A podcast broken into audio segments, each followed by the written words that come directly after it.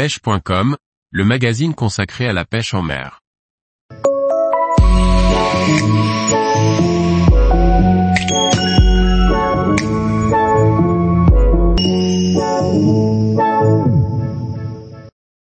La pêche du silure au clonc à la verticale, une technique prenante à maîtriser.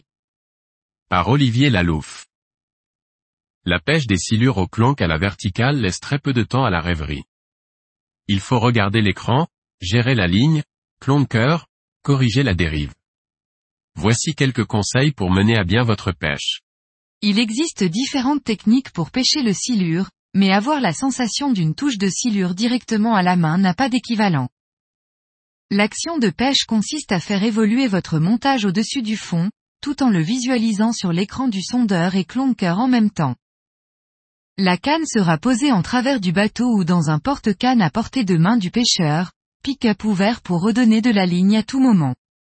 Il est nécessaire pour le pêcheur de tenir la tresse à la main parfaitement à l'aplomb du transducteur pour suivre votre montage sur l'écran du sondeur surtout lorsque le faisceau est de 20 degrés pour la précision. La tenue de la tresse à la main a pour but de donner ou reprendre de la ligne très rapidement pour mettre le montage à hauteur du poisson repéré à l'écran. Cette opération est souvent la clé du succès. Je conseille vivement de vous munir de gants caoutchouteux pour ce type de technique, la plupart des gants pour saisir le poisson ne tiennent pas la tresse. Placez-vous assis, face au sondeur le plus près possible de l'aplomb de la sonde. Si vous êtes seul, tout doit se tenir à disposition immédiate.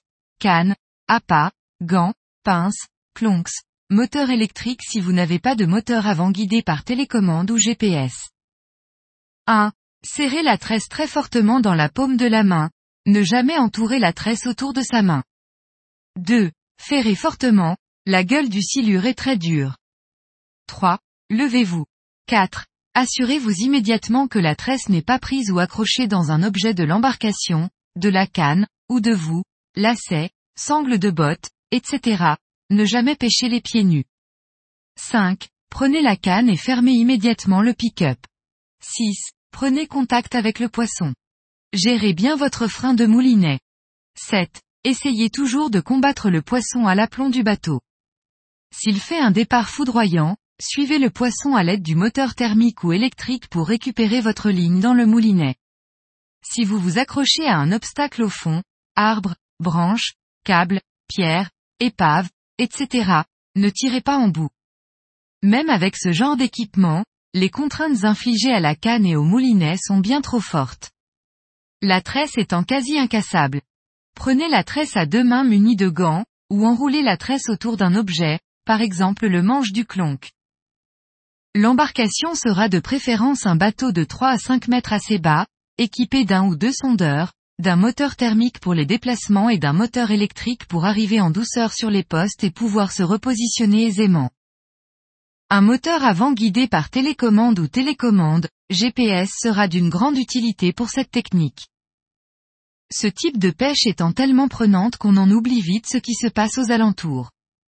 Attention aux autres bateaux, péniches, carpistes pêchant sur le bord, jet ski, ski nautique, baigneurs, etc. Voici la position idéale, les jambes sont fléchies, le dos est droit, l'écran est visible sans contrainte du cou et de la tête. Le pêcheur grâce à sa canne amovible, est parfaitement à l'aplomb de son transducteur. La clé du succès réside à clonker correctement en essayant de ne pas regarder son geste pour avoir les yeux toujours sur l'écran à la seconde près. Tous les jours, retrouvez l'actualité sur le site pêche.com. Et n'oubliez pas de laisser 5 étoiles sur votre plateforme de podcast.